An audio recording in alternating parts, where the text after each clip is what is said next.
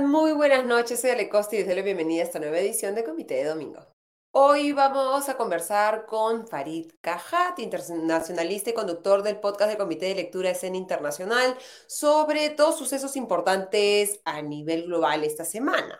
Por un lado, el último escándalo político, un gravísimo escándalo que afecta al presidente colombiano Gustavo Petro por las declaraciones de su hijo Nicolás Petro respecto a lo que él ha denunciado es la llegada de dinero ilegal proveniente del narcotráfico a la campaña presidencial del hoy mandatario colombiano. Y la tercera, la presentación de la tercera acusación, la cuarta acusación, eh, perdón, la tercera acusación penal contra el, el expresidente estadounidense Donald Trump en los últimos cuatro meses, esta vez por sus esfuerzos para anular las elecciones presidenciales del 2020, esfuerzos que llevaron finalmente al asalto al Capitolio de los Estados Unidos el 6 de enero del 2021. Y luego de la coyuntura internacional, vamos a pasar a mi tema favorito, la economía y específicamente la economía peruana. ¿Qué está sucediendo? ¿Estamos o no en una recesión?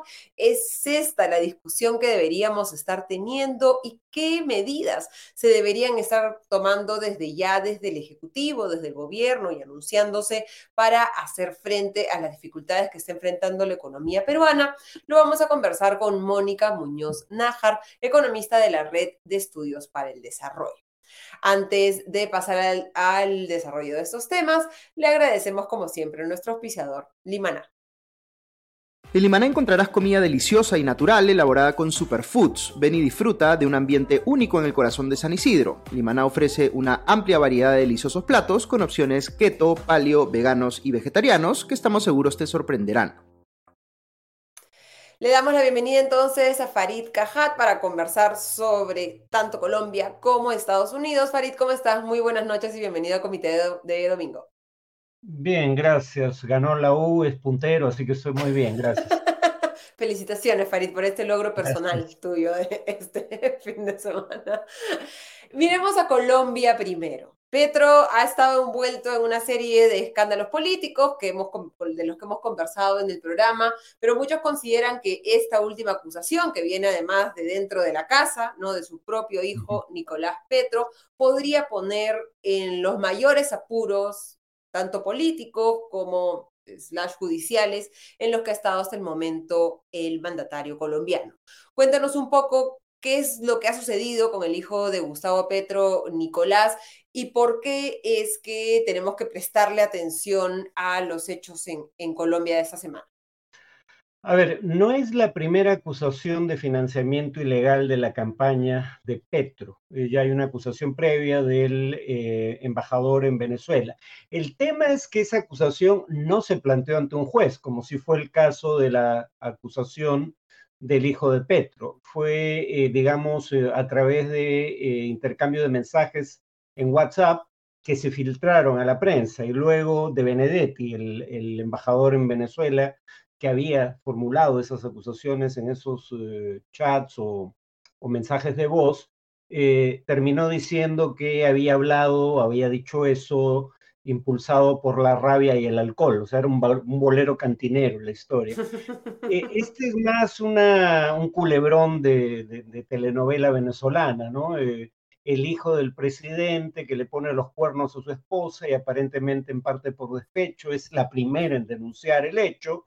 Luego el, el hijo, en todo caso no se requería, eh, digamos, mayor sapiencia porque el hijo había recibido este dinero y él mismo indica que parte del, mismo lo utilizó para beneficio personal, sus símbolos exteriores de riqueza eran bastante obvios, y entonces, para evitar la cárcel, eh, indica que parte de ese dinero había ido a la campaña de su padre.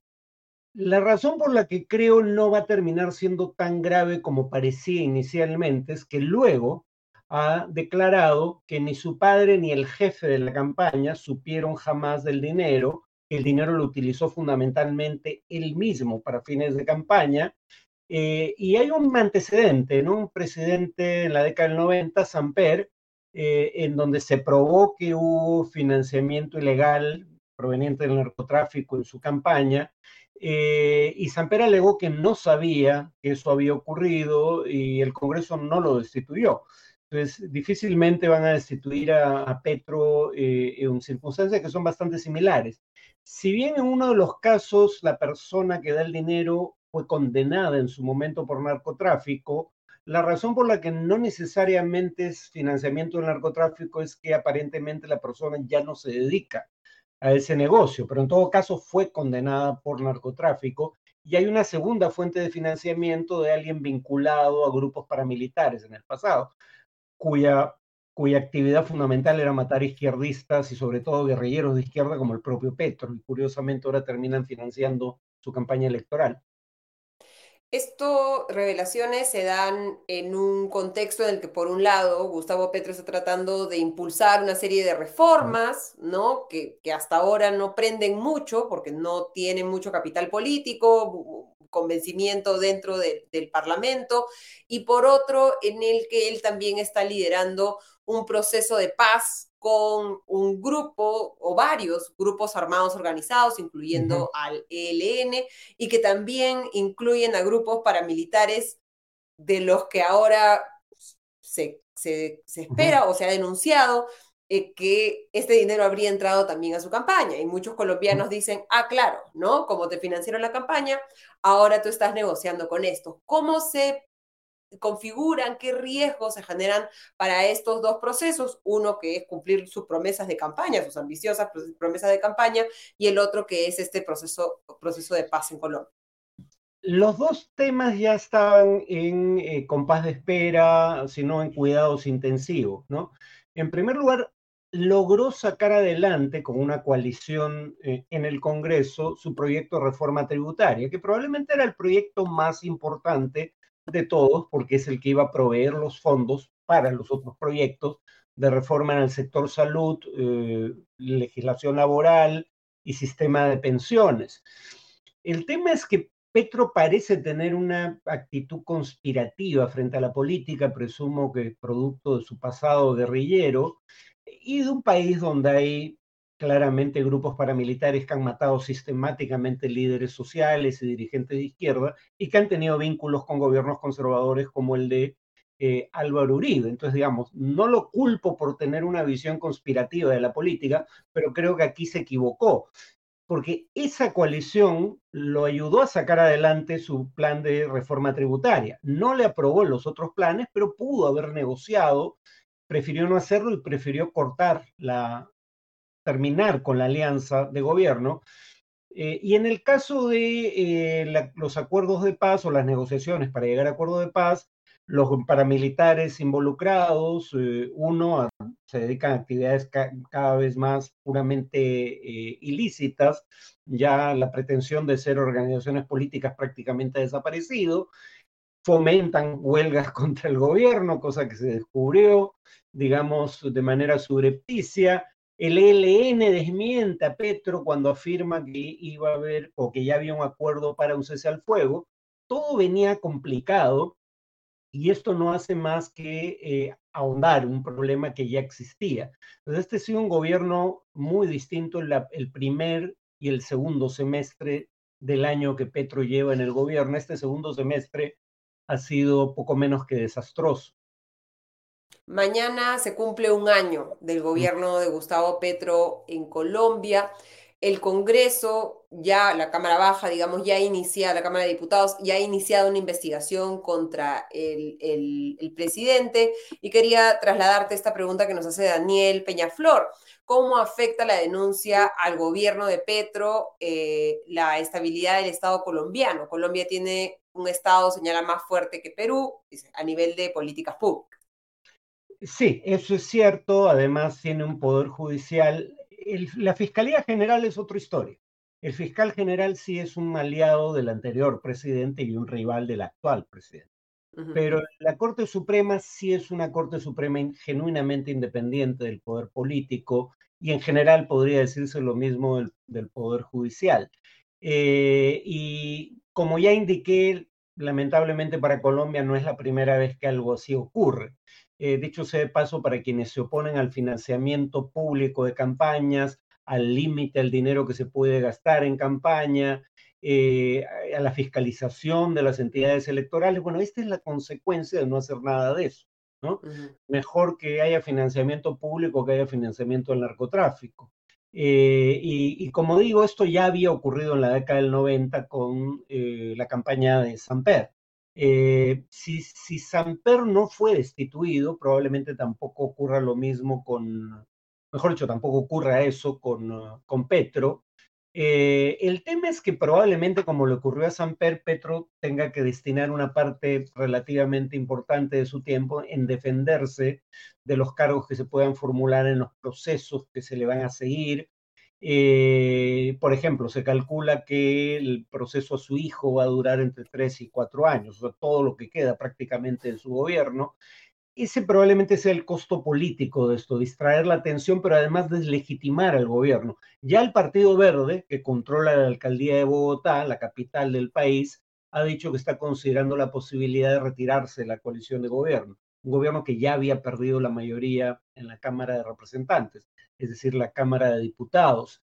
Entonces, eh, eh, va a ser más complicado aún que Petro saque adelante su agenda eh, política. Además, se está diciendo que, claro, a él le toca dentro de unos meses proponer una terna de candidatos para que reemplace uno, uno de ellos al actual fiscal general la propuesta, la terna propuesta por el presidente tiene que ser eh, sometida a consideración de la Corte Suprema, que es la que elige entre los tres cuál va a ser el nuevo fiscal general. Pero el fiscal que investiga el caso de su hijo depende del fiscal general. Entonces se dice, bueno, no es conveniente que por ahora se nombre un nuevo fiscal general propuesto por el propio presidente que está siendo investigado.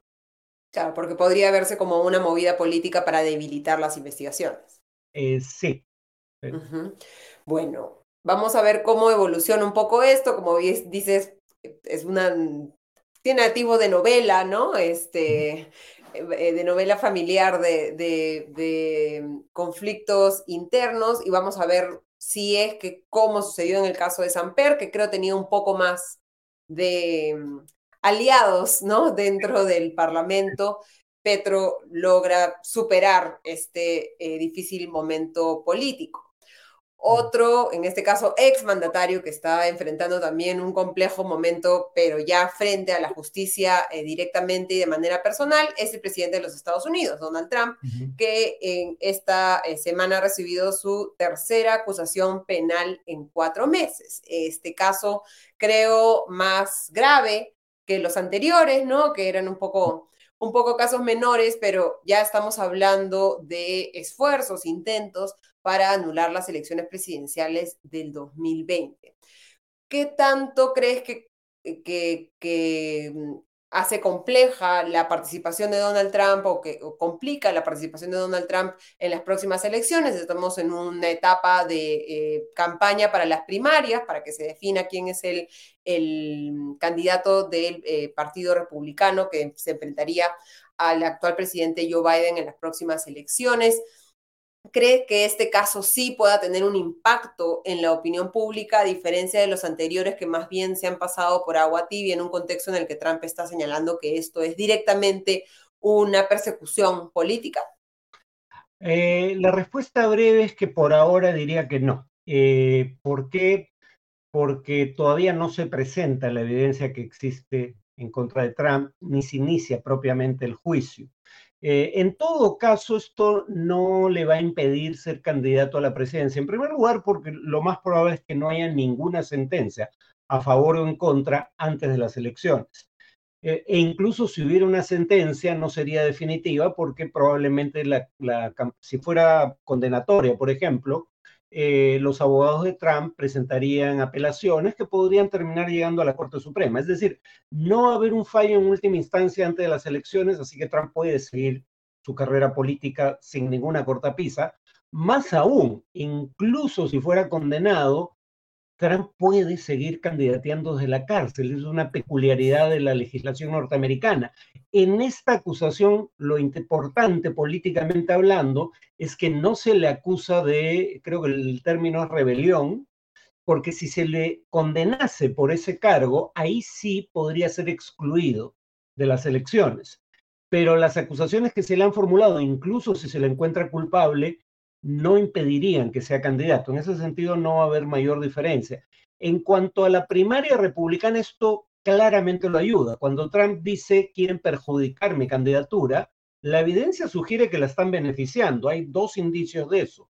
Su recaudación de fondos de campaña, fondos que destinen parte a su defensa legal, sube después de cada eh, acusación en su contra y algo más del 80% de los, eh, digamos, de los eh, ciudadanos que se autodefinen como republicanos considera que estas acusaciones son parte de una campaña política en contra de Trump.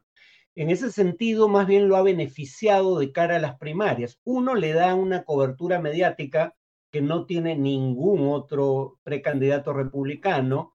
Eh, y, dos, recauda más y su intención de voto ha crecido. De cualquier manera, él ya estaba muy por delante de DeSantis antes de todo eso. Pero después de todo esto, su ventaja ha aumentado. La gran pregunta es cómo lo afecta en las elecciones generales. En la primaria yo creo que ya está decantado el proceso. Es muy difícil pensar que Trump no gane y gane con relativa facilidad. Eh, en las elecciones generales, sin embargo, esto sí puede tener efectos sobre particularmente electores independientes, porque hay que también recordar que este es un país muy polarizado, entonces la gran mayoría de los estadounidenses ya tienen una posición irreductible frente a Trump. Los independientes podrían ser el único grupo en el cual esto afecte su decisión de, voto en contra de Trump. Son cuatro cargos penales y el expresidente se ha declarado inocente, ¿no? En estos eh, primeros trámites, ¿no? De, esta acusación penal. ¿Nos puedes contar un poquito cuáles son, eh, por dónde van esos cargos penales y si se está estableciendo una relación directa con el asalto al Capitolio de los Estados Unidos el 6 de enero del 2021, que creo que es un, es un hecho que sí conecta emocionalmente, ¿no? Con muchos estadounidenses que vieron estas imágenes terroríficas, ¿no? De estas hordas de, eh, de, seguidores de Trump ingresando al Capitolio a comienzos del 2021. Bueno, el cargo más grave que se le podía imputar no se le ha formulado, ¿no? El de incitación a la insurrección o a la rebelión, eh, porque en Estados Unidos la primera enmienda a la Constitución ampara la libertad de expresión de manera virtualmente irrestricta. A diferencia de países democráticos en Europa, por ejemplo, la incitación al odio no está penalizada en Estados Unidos. La incitación a la violencia sí, pero aunque lo que hizo Trump ese día, en enero de 2020, estuvo bastante cerca de una incitación a la violencia, nunca la formuló explícitamente. Entonces, el fiscal ha preferido no formular ese cargo, que hubiera sido el más grave. Y los, cargos giran básicamente en torno a la idea fundamental de eh, que Trump, sin embargo, eh, buscó cambiar el resultado de una elección democrática con base en alegatos de fraude que sabía que eran falsos. Eh, y, y pues conspiración para perpetrar, para, digamos, alterar el resultado de una elección, eh, también eh, conspiración no es el término, pero es una suerte de vulneración de los derechos de la ciudadanía que había expresado su voluntad a través del voto y él quiso cambiar ese resultado. Todo gira en torno a el intento de alterar el resultado electoral. Y, este intento de alterar el resultado electoral en un país que se precia tanto de su democracia, no debería en, circunstancias normales eh, desacreditar por completo a un actor político? ¿Por qué no hay una, eh, desde el lado republicano, que como tú dices, se ve una relación directa entre esas acusaciones y no solamente que no pierde apoyo, sino que más bien gana apoyo? ¿Cómo explicamos esto? ¿Cómo, ¿Cómo lo entendemos? A ver, por un lado, la polarización eh, genera fantasmas, ¿no? O sea, cuando un país está polarizado, el otro ya no es un interlocutor válido, no es una persona razonable y bien intencionada con la que puedas tener diferencias políticas, es un enemigo existencial y entonces no se le puede conceder nada. Eh, veamos el caso peruano, ¿no? Por lo menos entre la gente politizada. eh, o sea, no aceptar el resultado electoral del 2021. Yo no voté por Pedro Castillo, pero ganó limpiamente las elecciones. Y quienes dijeron que ganó con fraude ahora aceptan como legítima la presidencia de Boluarte, lo cual no tiene sentido alguno. Y lo mismo los seguidores de Pedro Castillo que niegan, pese a la evidencia del discurso eh, del 7 de diciembre, que hubiera un intento de golpe. Hay una, lo hemos visto aquí, hay una voluntad de negar los hechos que puedan darle un argumento al enemigo existencial. Creo que eso es parte de lo que explica esto. Lo que juega en favor de Trump aquí es que eh, Trump alega que él no intentó alterar el resultado de las elecciones porque hubo fraude y él genuinamente creía que hubo fraude. Lo que está alegando el fiscal es que él tenía razones para saber que no hubo fraude. Se lo dicen su propio vicepresidente, su propio ministro de Justicia, los abogados de la Casa Blanca, autoridades electorales de estados como Georgia de su propio partido. Entonces, claro, él podría alegar, pero mis abogados personales me decían lo contrario. La prueba de que eso no es del todo cierto es que sus abogados personales decían en privado tal vez y ante las cámaras que hubo fraude, pero cuando tienen que presentar cargo o demandas ante jueces, no formulan ninguna acusación de fraude, porque si mienten bajo juramento un proceso judicial, eso puede llevar a cargos en su contra. La prueba de que actuaron de mala fe es que ante las cámaras de televisión decían que hubo fraude, pero ante los jueces no decían eso porque podían terminar presos.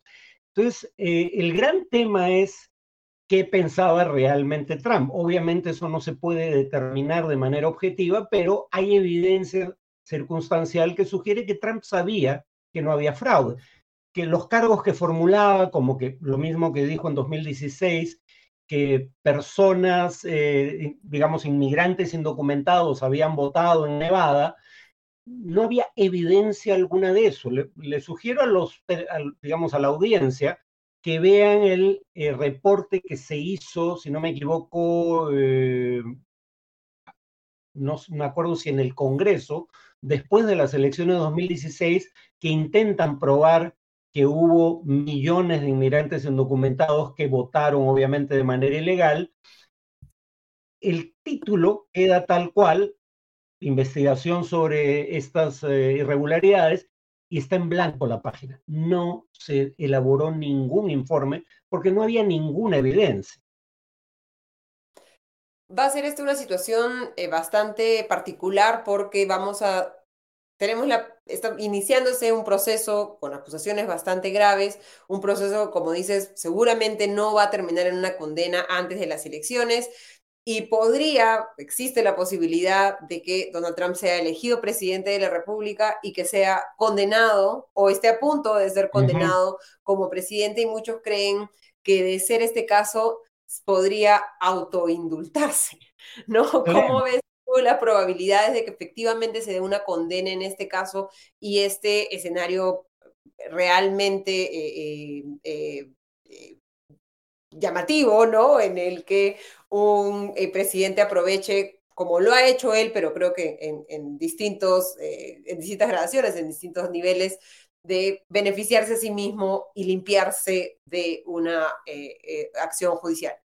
Bueno, él puede abortar dos de los procesos en su contra, porque han sido formulados por fiscales designados por el Departamento de Justicia, es decir, el Ministerio de Justicia, y Claro, él alega que el ministro de Justicia lo puso Biden, pero cuando él sea presidente, él va a colocar al, al secretario de Justicia, que es como se le llama, y el secretario de Justicia podría remover del cargo al fiscal que está formulando la acusación, con lo cual presumo terminaría el proceso. O sea, ni siquiera continuarían dos de los procesos, que son de nivel federal.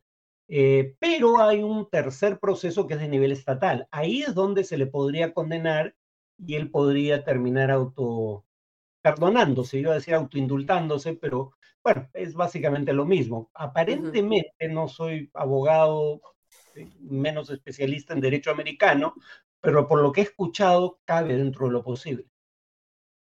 Y sería algo que sería verdaderamente inaudito, ¿no? Pero Así es la ley, así es la realidad y vamos a ver cómo va avanzando este caso y qué otras acusaciones también se puedan dar en el caso de Donald Trump. Muchísimas gracias, Farid, como siempre, por habernos acompañado esta noche de domingo en comité. Un gusto, Ale. Buenas noches. Muchas gracias y buenas noches.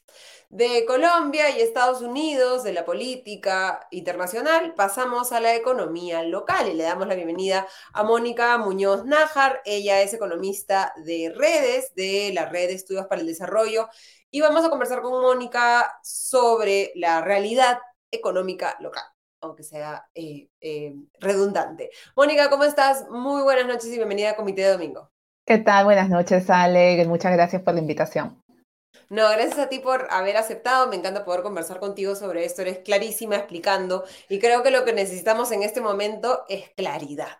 Estamos en un escenario en el que el Ministerio de Economía y Finanzas, para los que no siguen muchas noticias económicas, Dijo a comienzos de esta semana el ministro Alex Contreras que estaban calculando que en junio la economía habría retrocedido 1%, o sea, menos 1% en negativo, y unos días después ha dicho, mm, mm, no, hemos ajustado el cálculo y creo que no vamos a ni crecer ni eh, retroceder en junio, que va a haber una recuperación en julio, pero con esos resultados ya veríamos dos trimestres consecutivos de enero a marzo y de abril a junio de retroceso de la economía, de caída de la economía y por lo tanto lo que muchos consideran recesión técnica. Estamos en un debate entre economistas y podemos decir recesión o no recesión.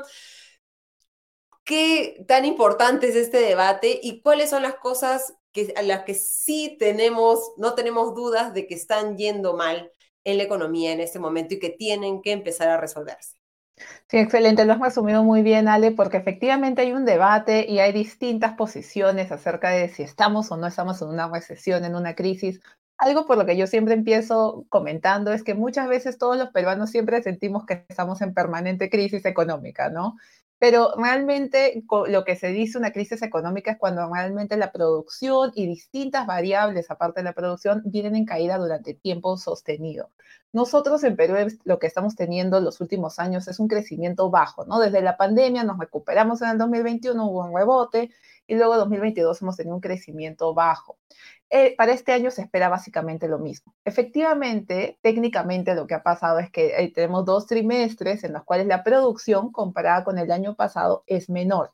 Y técnicamente eso se llama una recesión técnica, pero no se puede decir que ya estamos en una crisis económica o en una recesión, porque es mucho más complejo. Yo no sé si eh, los que nos están escuchando saben, pero realmente tienen que caer como por lo menos varias variables, los países, cada uno tiene distintas variables. Por ejemplo, en Estados Unidos cae la producción, cae el empleo, cae la inversión, cae eh, la producción manufacturera, también el índice de producción manufacturera. Tienen que caer esos eh, durante cierto tiempo para recién poder decir que están en recesión.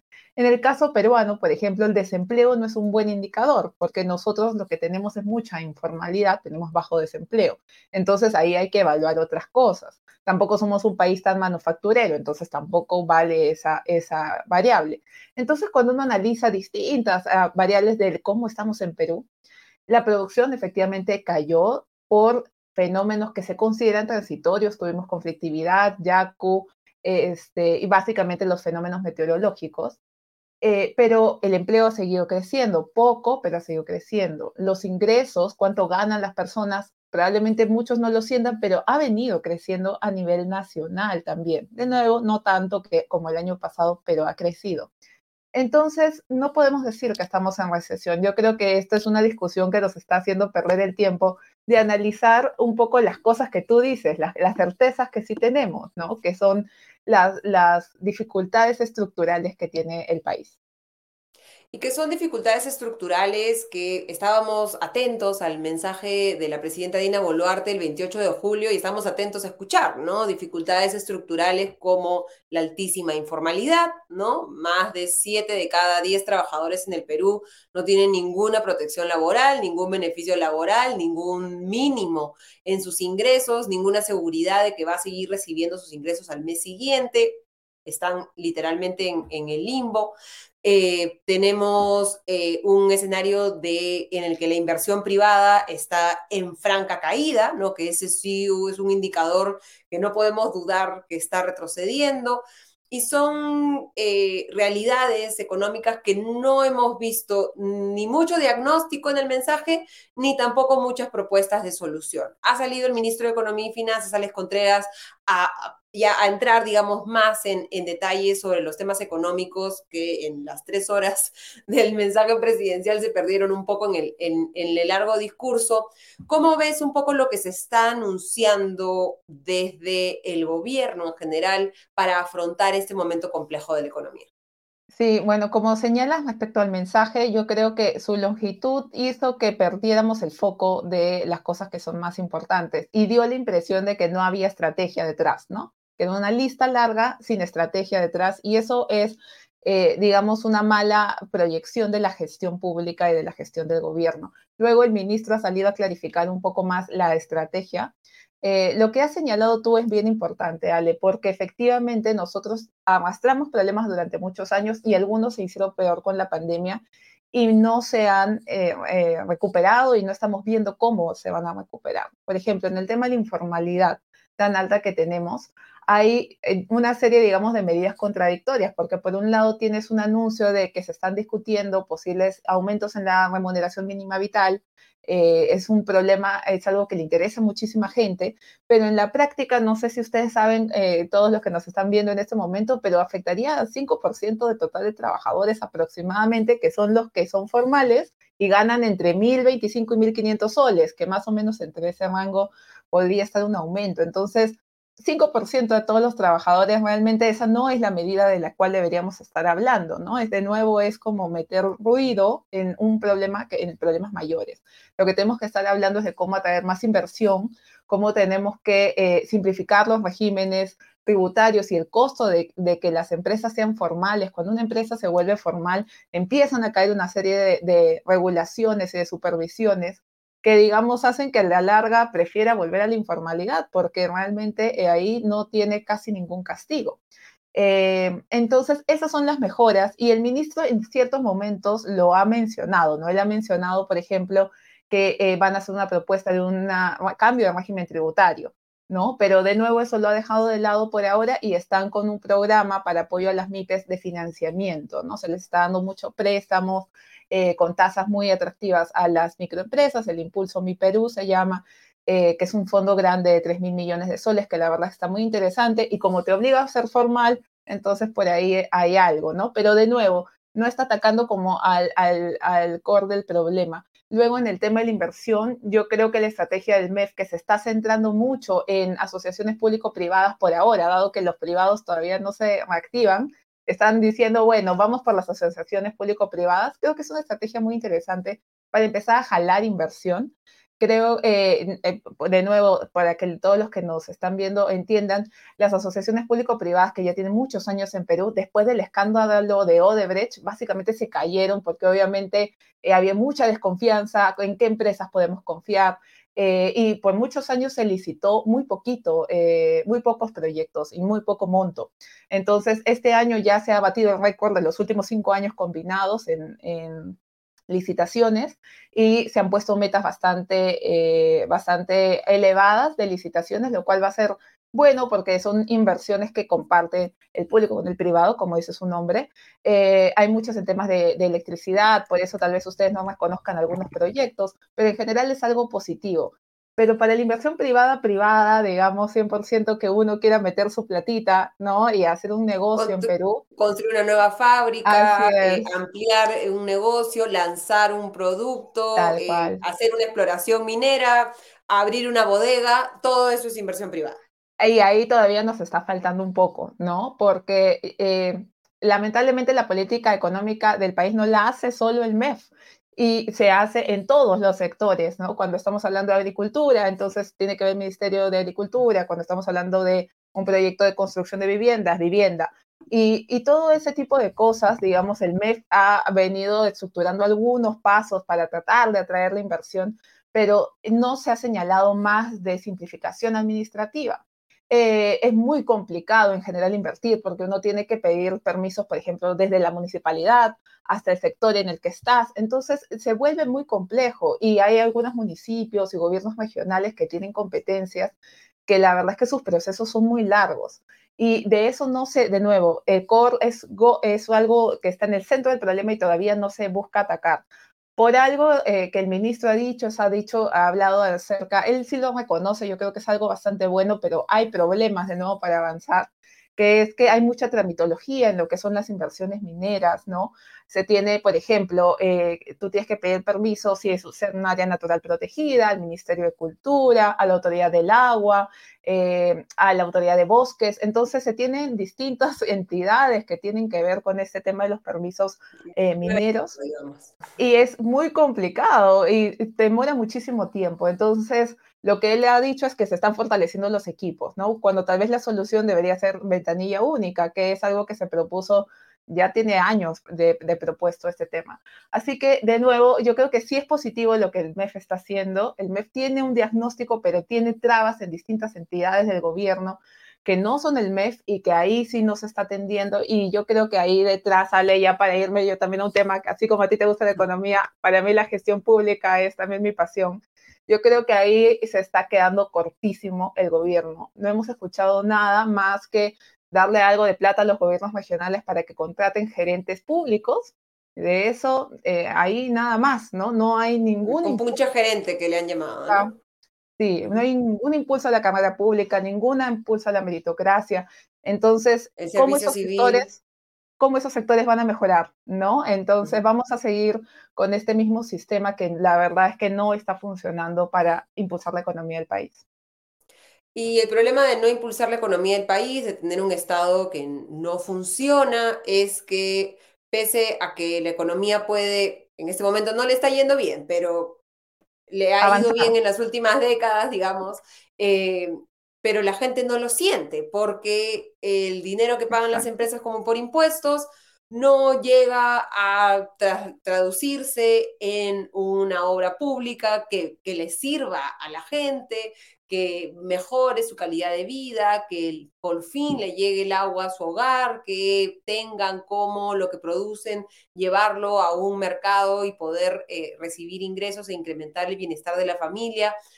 Y por eso es que eh, es preocupante y, coincido contigo, la gestión pública debería estar en el centro de lo, que, de lo que se está debatiendo. Se está tratando de mejorar Creo que tenemos un mejor gabinete de ministros de lo que habíamos tenido en los últimos tiempos, pero no se siente un sentido de urgencia que, que, responda al nivel preocupante en el que estamos en materia de gestión pública, de ejecución de obras, de eh, crecimiento del empleo formal, empleo de calidad, etcétera. Sí, exacto. Yo creo que ahí es bien importante, de nuevo, ¿no? La economía somos todos, todos hacemos el sistema económico y todos tenemos que tener confianza para poder invertir, para poder gastar. Y ese tema de la confianza en el Perú se ha perdido muchísimo, ¿no? Los datos nos lo dicen, en todas las encuestas salimos de los últimos países con nuestra satisfacción en la democracia, satisfacción con nuestros servicios públicos. Eh, entonces, ahí de todas formas hay algo que no permite que el país termine de desarrollarse y que, como tú dices, todos sintamos, ¿no? Eh, este bienestar que genera una buena economía. Otro punto que yo creo que es importante es también eh, que este tema del divorcio de economía con política, creo que ya hemos comprobado que no se puede mantener.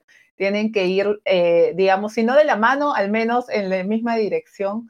Y el tema político, toda la, conflictividad social y política que vive el Perú tampoco ayuda al tema eh, de la recuperación de la confianza, tanto de los inversionistas como de los propios ciudadanos, ¿no? Entonces, creo que ese es un tema que escapa un poco de lo que el Ministerio de Economía puede hacer, pero sí creo que es algo en lo cual el gobierno puede seguir eh, colaborando, ¿no? Por eso es importante que se retomen siempre los diálogos entre el Congreso y también con, con toda la sociedad civil en general.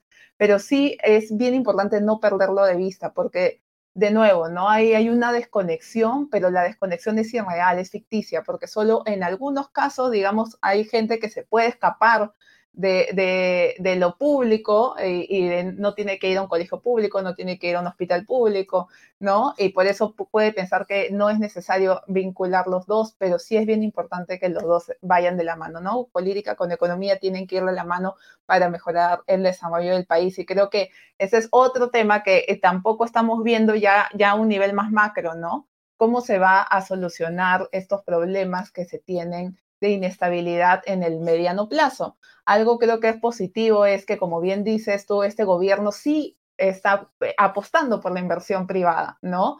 Y lo dice expresamente en el discurso presidencial, su ministro de Economía, y creo que eso es un cambio muy positivo de lo que teníamos antes.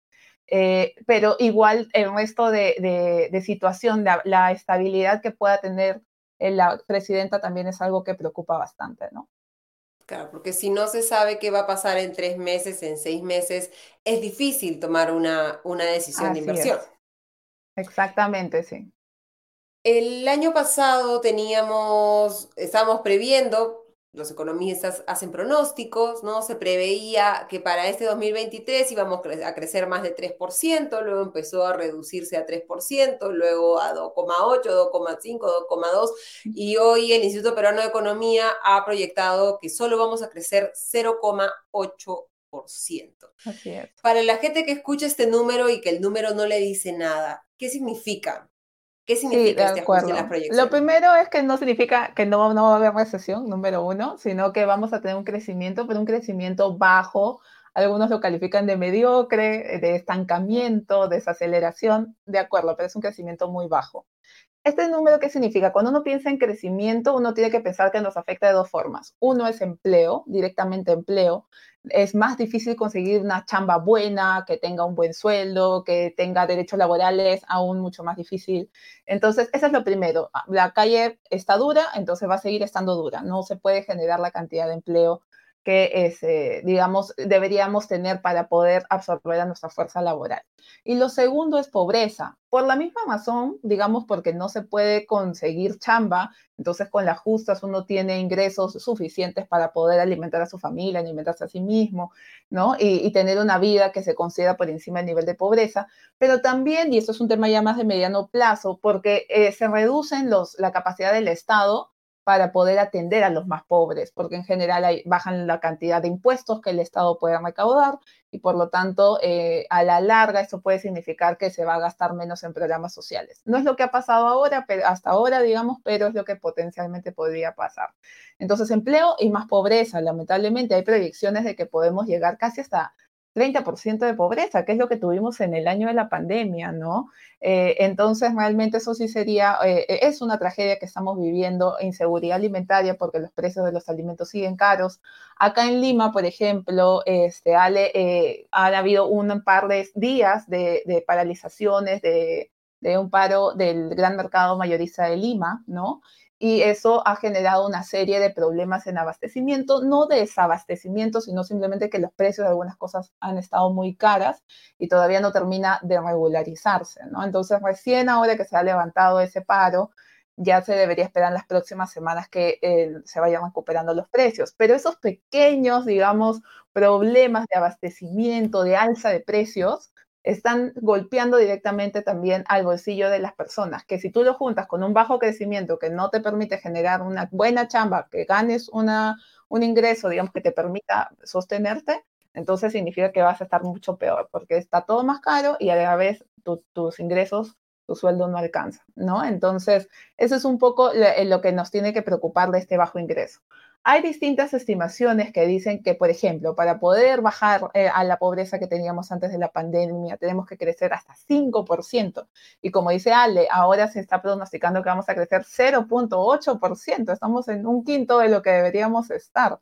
¿no? Eh, entonces, realmente ese es básicamente el principal problema, ¿no? Más de, eh, peor empleo y más pobreza. Este mes de agosto es un mes importante para los que seguimos los temas económicos porque el Ministerio de Economía y Finanzas tiene que publicar dos cosas. Por un lado, el marco macroeconómico multianual, un nombre que parece un trabalenguas, pero que lo que es es un compendio de las proyecciones del Ministerio de Economía y Finanzas que fundamentan la ley más importante que se aprueba en el país todos los años, la ley de presupuesto que va a tener que pasar y ser aprobada por el Congreso. El Ministerio de Economía y Finanzas tiene una situación compleja porque estamos en un escenario de menores ingresos tributarios, pero al mismo tiempo tiene la presión de incrementar el gasto para meterle un poco de combustible a esta economía que está avanzando a una velocidad, como tú dices, bastante lenta. Eh, cuéntanos tú qué esperas que suceda con el presupuesto, que podemos pensar que cuál va a ser un poco la estrategia del MEF y a qué deberíamos estar atentos. ¿Qué podría ser un riesgo económico en el presupuesto? Por un lado, lo que plantea el MEF y por otro, que es por lo general donde se generan los riesgos, lo que termina aprobando el Congreso. Sí, eh, de acuerdo. La ley de presupuesto, hay algunas opiniones que están señalando que esperan un presupuesto menor el próximo año ante la posibilidad de que haya una eh, desaceleración o este bajo crecimiento que estábamos comentando, ¿no? También eh, como los ingresos que entran al Estado por impuestos ha bajado, entonces se esperaría que eh, para el próximo año seamos un poquito más prudentes, un poquito no tan optimistas y por lo tanto no tengamos un presupuesto mayor. Pero es muy difícil considerando la emergencia climática que se espera y la reactivación que eso se dé. Yo espero que el presupuesto sea mínimo igual y probablemente con un aumento de un bajo porcentaje, un 5%, eh, para que, digamos, haya algún espacio para que el ministerio y los demás pliegos puedan hacer eh, los proyectos que tienen. Eh, además, digamos, en principio, yo creo que sí lo que tenemos que estar muy atentos es a los supuestos del marco macroeconómico multianual, porque efectivamente vamos a tener que ver cómo ellos piensan que va a ir la inversión, que es una variable que hasta ahora han venido sobreestimando. Eh, y también tenemos que ir mirando cómo eh, proyectan que vayan a ir los precios de algunos commodities muy importantes que nosotros exportamos e importamos, ¿no? Por ejemplo, cómo va a estar el precio del cobre, cómo va a estar el precio de los cereales, ¿no? Este tipo de cosas son las que tenemos que mirar. Y en términos del presupuesto, el ministro ha adelantado que para el próximo año se va a hacer mucho énfasis en el Ministerio del Interior, que van a tener uno de los presupuestos más altos eh, de los últimos años. Eh, se va a hacer compra de equipos, remodelación de, eh, instalaciones. Entonces, y, bueno, si se llega a crear esta nueva fuerza policial este, de seguridad, entonces obviamente también se tiene que invertir ahí. Así que ahí seguramente vamos a ver algo más. También se, ha dicho que se va a fortalecer los programas sociales. Algo que yo esperaría es que se haga el, el, presupuesto, se separe al menos el presupuesto para los programas de pobreza urbana, que es el nuevo problema que tenemos. Ya tenemos dos años con ese problema y todavía no hay ninguna medida específica para ese tema. Yo esperaría que haya un presupuesto específico para ese problema. Eh, y también hay distintos temas en salud que se han venido anunciando eh, de, los temas de hospitales y de infraestructura eh, básica que digamos que se tiene que ir atendiendo. Más allá de eso, no espero que haya como muchas sorpresas en el presupuesto, probablemente las distribuciones sean muy parecidas a las de los próximos años. Y en el Congreso, efectivamente, lo que tenemos que estar atentos todos, señores, es hay un anexo, que es el famoso anexo 5 de la ley de presupuesto, donde eh, se pone una lista de proyectos a los cuales se les da presupuesto. Esa lista normalmente debería ser una lista técnica que es eh, evaluada por el MEF, en el cual están los proyectos más prioritarios y que tienen más posibilidad de ejecución, porque tal vez están muy atrasados algunos proyectos, entonces tienen que ser los proyectos que sí se van a ejecutar. Pero muchas veces esos proyectos en el debate en el Congreso se van metiendo proyectos, sacando proyectos según intereses de congresistas, así que ahí siempre vamos a tener que estar atentos. Y el año pasado el MES, por ejemplo, planteó una buena parte del presupuesto para el fondo de emergencia, ¿no? Para el guardadito del Tesoro Público que el Congreso terminó repartiendo, ¿no? Este, y que al final, felizmente, el MEF ha logrado ya volver a alimentar ese fondo de estabilización.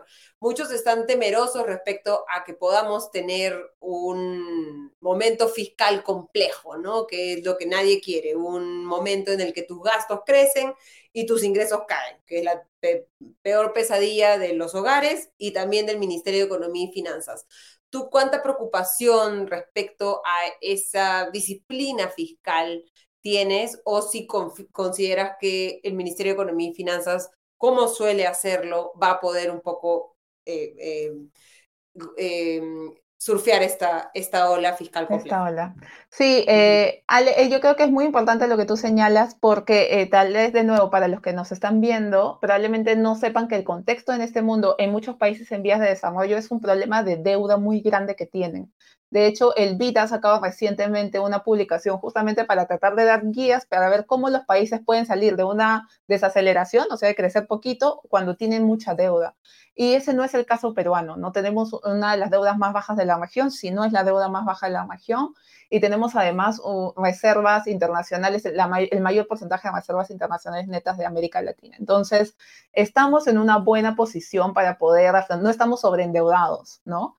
Eh, y, de hecho eso es un privilegio, de nuevo, quiero hacer mucho resalte en esto porque cuando estás sobreendeudado, lo que significa es que parte de tu presupuesto, un 20%, un 30%, se va solamente a pagar deuda y no puedes hacer nada de educación, carreteras, puentes, no puedes hacer nada más, ¿no? Y ese no es un problema en el caso peruano. Igual tenemos como un 15% de pago de deuda, pero no es lo que tienen otros países.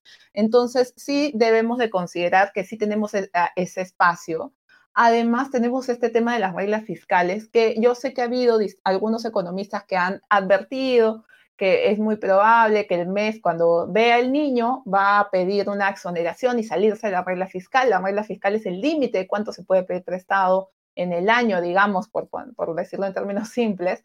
Eh, entonces, si tú, si el mes ve que hay niño y dice, no, este año me voy a endeudar más, esa es una preocupación que hay. Pero hay, yo lo que veo es mucha disciplina en el lado del MEF. Los técnicos son los mismos desde hace muchos años que ya tienen el chip de la disciplina fiscal bien puesto. Eh, es una de las pocas cosas que hemos hecho bien, ¿no? Una, de, las, pocas, cosas, MEF y Banco Central. Así es. Y además tampoco veo por el lado del gobierno, al menos del Poder Ejecutivo, muchas presiones a que eso cambie. No creo que hay bastante respeto en general a la gestión que tiene el MEF también de ese lado. Entonces, yo no tengo ese temor que, eh, que, otros economistas resaltan. Evidentemente siempre hay que estar atentos, ¿no? Eh, pero yo no tengo ese temor de que nos vamos a ir por la senda y nos vamos a empezar a endeudar y vamos a terminar este, como otros países de la región, como Argentina, ¿no? Eh, no, no, no, no, no veo ese camino de responsabilidad cerca. Creo que nos pegó mucho la crisis de los 80 y creo que ha, aprendido bien nuestro MEF a cuidar eso, ¿no? Y para terminar, otro temor que tienen muchos economistas es más bien una complacencia, ¿no? Que nos acostumbremos o que, eh, o que veamos, digamos, las cifras de las que hemos estado conversando, el bajo crecimiento, el crecimiento eh, insuficiente del empleo, la baja inversión pública y que no se haga mucho para revertir la situación. ¿Tú qué tan optimista eres respecto a que podamos voltear la página de ese escenario de bajo crecimiento y podamos ver un escenario que creo que todos queremos, de alto crecimiento económico, alta generación de empleo de calidad, menos pobreza. Sí, yo creo que sí se puede hacer, pero no soy muy optimista de que se va a hacer. Yo lamentablemente sí creo que estamos en un proceso de eh, desaceleración, de crecimiento bajo probablemente vamos a seguir creciendo 1 o 2% en los próximos años, ¿no? Porque no veo ningún motor que se quiera prender más allá de eso, ¿no? Entonces, lo podemos ver de distintos ángulos, pero si lo vemos desde el lado, por ejemplo, del gasto y vemos los motores de la economía, ¿no? Que somos lo que consumimos las personas, lo que gasta el gobierno, lo que invierten las empresas y lo que se produce para exportar. En ninguno de esos motores veo como que se está prendiendo algo, ¿no? Eh, en inversión ya lo hemos conversado, eh, probablemente sí se puedan atraer más inversiones, pero yo creo que eso todavía va a tomar un tiempo. Hay mucha desconfianza todavía, mucha inestabilidad social y política en el país. Por otro lado, tenemos eh, todo ese tema del consumo propio que se ha visto muy golpeado por la alta inflación y también por los bajos ingresos que digamos no, terminamos como de, de impulsar el empleo, de impulsar el empleo. Entonces, no veo ningún, ninguno de estos sectores que se vaya como a dinamizar así. Hay una apuesta por turismo, hay una peque son pequeñas apuestas, digamos, pero eh, en infraestructura el ministro también ha mencionado el puerto de Chancay, pero todos esos son proyectos que van a demorar bastante. Entonces yo sí creo que vamos a seguir creciendo a tasas bajas un par de años más, por lo menos, y esperamos que las políticas que vaya implementando el gobierno, el Ejecutivo con el Congreso vayan en la dirección correcta, pero se va a ir prendiendo esto recién del 2026 en adelante, ¿no? Muchísimas gracias, Mónica, por habernos acompañado. Sí, no nos quedamos muy optimistas, pero eh, hay que enfrentar la realidad, mirarla de frente y hacer estos llamados a que empecemos a, ver cómo salimos de este letargo, cómo nos despertamos, cómo le metemos un tres cafés expresos a la economía y empezamos a, recuperar el ritmo. Muchísimas gracias, Mónica, por habernos acompañado. Gracias. Gracias. gracias. Que tengas excelente semana.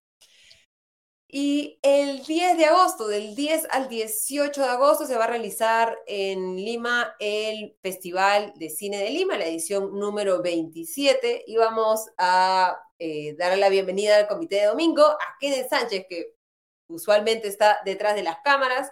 Hoy día va a nuevamente enfrentarse a las cámaras, como siempre que tenemos algún tema relacionado con el cine, porque es nuestro cinéfilo de cabecera. ¿Cómo estás, Kenneth? Muy buenas noches y bienvenido al comité de... Bueno, Tú siempre estás en Comité de Domingo, pero bienvenido a la pantalla de Comité de Domingo. Gracias, Ale. ¿Qué tal? ¿Cómo estás?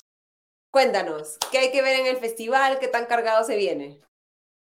Perfecto. El festival, como dijiste, comienza del jueves 10 hasta el próximo viernes 18 de agosto y se va a dar en diferentes sedes. El principal es en el Centro Cultural Católica, muchos lo conocen. Está en Camino Real, en San Isidro, pero también hay otros lugares donde pueden ver películas como el propio Ministerio de Cultura, donde hay películas eh, por tres soles o gratis. Eh, y también pueden ver este, películas en el Cineplanet Alcázar y también pueden verlo en la Alianza Francesa. Eh, es un par de lugares para que no solamente vayan a San Isidro, sino que hay mucho más cosas para ver. Y yo hablaba con varios colegas me comentaban que ser uno de los mejores festivales en los últimos tiempos porque la, la programación está muy, muy buena. Y acá te traigo una pequeña selección de los títulos más este, que son parte de competencia, competencia de ficción, que es un poquito la, la parte más, pero tiene cosas interesantes porque hay cine peruano, hay cine argentino, todo, todo lo que es Latinoamérica, y son las que muchos dicen, no, esta no lo voy a ver porque no, no sé de qué va, pero he visto varias de estas y hay cosas muy interesantes, por ejemplo, Historia de Chipivos, que es la película peruana de Omar Forero, está muy, muy buena, me parece que tiene una buena chance de ganar el premio Mejor Película de Ficción. También está Yanaguara, que es la película del fallecido este, Tito Catacora, que es su obra póstuma, él dirigió, como ustedes saben, en Pacha, y esta obra la dirigió, codirigió con su hermano, que hizo un documental el año pasado también, muy bueno, llamado Pacucha. Eh, entre estas, las que yo recomendaría ver son Los Delincuentes, una película argentina, eh, sobre dos este, banqueros que están un poco aburridos en su trabajo y deciden robar un banco. Y es una historia de acción muy, interesante y hay un tema ético ahí sobre eh, decidir qué hacer con el dinero después, que me parece muy interesante también. Y también está Totem, que es la historia de una familia contada de la perspectiva de una niña. Es una película mexicana, si no me equivoco, de la directora Lila, Áviles. Y también cuenta cosas muy interesantes. Eh, y es una película bien profunda, bien este, íntima, ¿no? Esos tipos de películas que aparecen siempre en el Festival de, Cine de Lima. Eh, como siempre hay que ver el cine peruano y está Nahuara, Historia de Shipibo, también está Diógenes, que también es otra película peruana. Y para los las películas más conocidas, también hay este, de esas, y también han tenido muy buenas películas en ese aspecto. Por ejemplo, tenemos una de Wes Anderson, eh, Asteroid City llegó a, a cartelera con este, en este festival, y también llega una película de Pedro Almodóvar, un corto, mejor dicho, son 50 minutos, una película la protagoniza Ethan Hawke, que lo conoce muy bien de, bueno, muchísimas películas, la trilogía Before, eh, hace poquito First Reformed, y el gran Pedro Pascal, que lo conocemos por The Mandalorian este, y muchas otras series. Son The Last of Us, que no le he visto. Y por ser el daddy de Internet. Realmente el, el, papá de Internet. Eh, que está teniendo un gran momento de su carrera y viene justo esta película. Y en estas películas aclamadas hay una que está muy interesante, aparte de las conocidas, que es Anatomía de una caída. Que es esta acá a la derecha que dice Anatomía de una chute, que es una película francesa de la directora Justine Triet y ganó la Palma de Oro en Cannes hace un par de meses nomás. Entonces, viene fresquita de ganar el, el premio más eh, prestigioso en este festival y es, me parece increíble que la hayan podido conseguir para el festival. La están proyectando este domingo 13 y el viernes 18 en el Cine de Alcázar. Y si tienen la oportunidad de ir a verla, de verdad, se recomiendo mucho. Yo no he verla todavía, pero solamente verán más buena esa película. Eh, y de estas este, aclamadas, también está 20.000 especies de abejas, que es una película española, que también me parece mucho la pena. Leaves y Perfect Days, ambas todas estas películas han estado dando vueltas en Europa, en los festivales que hay, siempre ganando premios, están en todos lados. y creo que esas son las, que tiene que ver. Eh, todas estas acá aclamadas están disponibles en el Simple Alcázar solamente, y las que mostré anteriormente, las ficciones, están disponibles en Alcázar, están disponibles en el Centro Cultural eh, la Católica. Y quería terminar con este, algo que me gusta bastante, que son los documentales, porque hay un documental que vi ayer que me dejó bastante afectado, y es de una directora que muchos conocen acá, que es Maite Alberdi, la directora chilena, que es la directora del Agente Topo que es una película que estuvo en Netflix, que como vieron muchas personas, sobre este señor que es un agente secreto, ¿no? que combina mucho lo que es la ficción y el documental. Y ha hecho un nuevo documental que ha estado en Cannes también, que se llama La memoria infinita. Y es un documental sobre una pareja de esposos bastante conocidos en Chile porque es Paulina y es eh, Augusto. Augusto era un periodista en los 80s en Chile, cubrió todo lo que fue la época de Pinochet, la época post-dictadura también, y Paulina que fue ministra de Cultura eh, de Bachelet. Esta pareja eh, tiene 60, 50 años y Augusto comienza a sufrir de Alzheimer. Y ver este retrato y esta, todos los problemas de pareja que tienen por lo que sufre y cómo tratan de apoyarse, y luego viene la pandemia del COVID-19 encima, y es realmente un retrato desgarrador de lo que es vivir esta enfermedad, ¿no? que es bastante doloroso lo que es el Alzheimer. Eh, yo recomendaría esa eh, el juicio a propósito de Argentina 1985, que a todo el mundo le gustó, que le pareció una joya, gran Ricardo Darín, un maestro, es, se ha lanzado un documental de tres horas, eh, llama El Juicio, que es sobre el juicio de, eh, de los contra Videla y los dictadores de la Junta Militar Argentina, que es básicamente lo mismo, pero en formato documental. Mucho material de archivo, muchas entrevistas, es una película fantástica, muy, muy fuerte, que en verdad es, bastante, apto para personas muy susceptibles porque en verdad cuenta testimonios bastante fuertes, todo lo que se vio en esa época de la dictadura argentina. Está disponible también en el festival, solamente en el Centro Cultural. Dudo que alguien la compre porque es un documental de tres horas de archivo, entonces yo creo que la única oportunidad para verla va a ser ahorita. Eh, estuvo en el Festival de Berlín también y le fue bastante bien por allá. Y finalmente recomendar eh, lo que son Retratos Fantasmas, la película nueva del director brasileño Clemente Mendoza Filo que tuvo una película muy buena hace poquito llamada Curao, y también un par de películas interesantes como Neighboring Sounds. Eh, esas son las películas que yo recomendaría en la comedia documental. Como digo, hay un poquito de todo, de todo para todos. Hay aclamadas, conocidas, documentales, ficciones y un poquito de, de todo para todos. Y este, como ustedes, este, como les comenté, varios lugares para verla. El Festival de Cine de Lima puede ser un poquito caro, pero, por ejemplo, las películas que son aclamadas, la de Wes Anderson, la de Anatomía de una caída, están todas en Cineplanet y hay descuentos con Amex y con Agora y las entradas a 10 soles. Entonces, yo aprovecharía eso y iría a comprarlas ahí directamente. Eh, también, y las que se proyectan en la Alianza Francesa eh, están solamente a, como me parece, 15 soles y las que proyectan en el, en el Ministerio de Cultura, perdón, están a 3, 5 soles. Así que hay un poquito de todo para ver esas son las películas que, están, que estamos trayendo nuevas, pero como siempre se decir, se proyectan películas antiguas. La inauguración va a ser con la, la Verde de Robles Godoy, y de ahí se va a ver de nuevo el Ministerio de Cultura, para ver homenajes eh, a diferentes personalidades del cine, productores, actores, entonces van a poder ver películas como este, La Siena de Lucrecia Martel, películas de Almodóvar, también van a ver este, homenaje a Godard, entonces va a haber muchísimo para ver, como digo, hay hay de todo para todos. Este, también está No se lo digas a nadie, La Tierra Asustada. Como te digo, es un festival de muchísimas películas, una gran selección. Para ver entradas, todo el tema que es funciones, pueden entrar a la página web del Festival de Cine Lima, que es el festivalcinelima.com, y ahí tienen toda la información, este, y ahí tienen la posibilidad de comprar entradas, y las que se, pero las entradas para el Cineplanet, el casa se compran en el Cineplanet, en la web del Cineplanet, así que no, no se preocupen si es que no ven a la de Wes Anderson por ahí en, el, en la página del festival porque sí me ha, pasado que, bueno, que me decían, ¿dónde está la Wes Anderson? ¿Dónde está la Almodóvar? Y está en el, en el Cine de Alcázar. Así que... Hay que entrar entonces a la página web de Cineplanet para estas aclamadas y para todo el resto a la página web del Festival de Cine de Lima. Acá te ha salido competencia en los comentarios, Alfredo Bocángel está recomendando también este Cuentos Inmorales, está... que también van a presentar. Sí, han restaurado muchas películas, como te mencionaba, una de ellas, La Morena Verde, y también han resaltado este, documentales de Nora Disco, que a mí me gusta bastante su, su trabajo. Eh, como te digo, ese es lo, lindo del festival, es que también restauran y ponen películas antiguas. La casa está, como una que mencioné, no se olvida a nadie, al modo de Lucrecia Martel, de todo para todos, en verdad. Es, muy bonito este, estar. Y hay exposiciones, me olvidé mencionar una exposición en el Centro Cultural de la Católica, que es por los 100 años de Robles Godoy, de su nacimiento, este, el mejor director, pero no de la historia, en mi opinión, cumple 100 años y se ha hecho una pequeña este, muestra ¿no? para, para homenajearlo. Así que muestras, cine, películas, van a haber un par de conversatorios también, por si les interesa, hay información en la página web y sí, pueden este, ingresar ahí y tienen toda la información que necesiten. Ya, y, te voy a poner en una situación incómoda, Kenneth, porque no, no lo hemos puesto en, la producción ni mucho menos, pero nos estaban hablando de que ya vieron Barbie, ¿no? Tú has sido uno de los privilegiados que hicieron el Barbenheimer el mismo día, Barbie Oppenheimer. ¿Con cuál te quedas? ¿Cuál te gustó más? Eh, a mí me gustó más Oppenheimer, pero Barbie es fantástico, sin duda. Eh, una gran película, pero no, Oppenheimer me pareció increíble. Me fue en IMAX, pero uff, ha sido ha sido cine, como, como se dice. como el meme, el meme, tienes que hacer tú. El, meme sí, sí.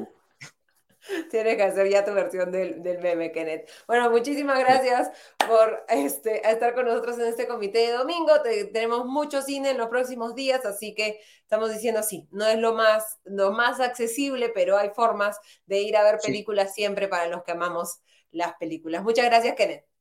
Y les agradecemos también a cada uno de ustedes por habernos acompañado en esta edición de Comité de Domingo. Si les interesan nuestros puntos de vista, las formas en las que cubrimos eh, las noticias, pueden entrar a la descripción de este video, entrar a la página web comitedelectura.pe y ahí pueden suscribirse a nuestros podcasts de noticias políticas con Augusto en económicas conmigo, e internacionales con también nuestro invitado de hoy, Farid Cajat. Y eh, si no Pueden suscribirse, también pueden suscribirse a nuestro newsletter, que es completamente gratuito, para que Diego Salazar les cuente las principales noticias del día y también les envíe sugerencias de lecturas de diferentes medios del mundo. Y si no les alcanza para eso, al menos déjennos un like, suscríbase eh, a nuestro canal de YouTube, compartan este video con alguien que le pueda eh, interesar la situación de Colombia, Estados Unidos, la economía peruana, etcétera, o el Festival de Cine de Lima. Les mando un gran abrazo a todos y cada uno de ustedes. Nos reencontramos el próximo domingo. Hasta entonces.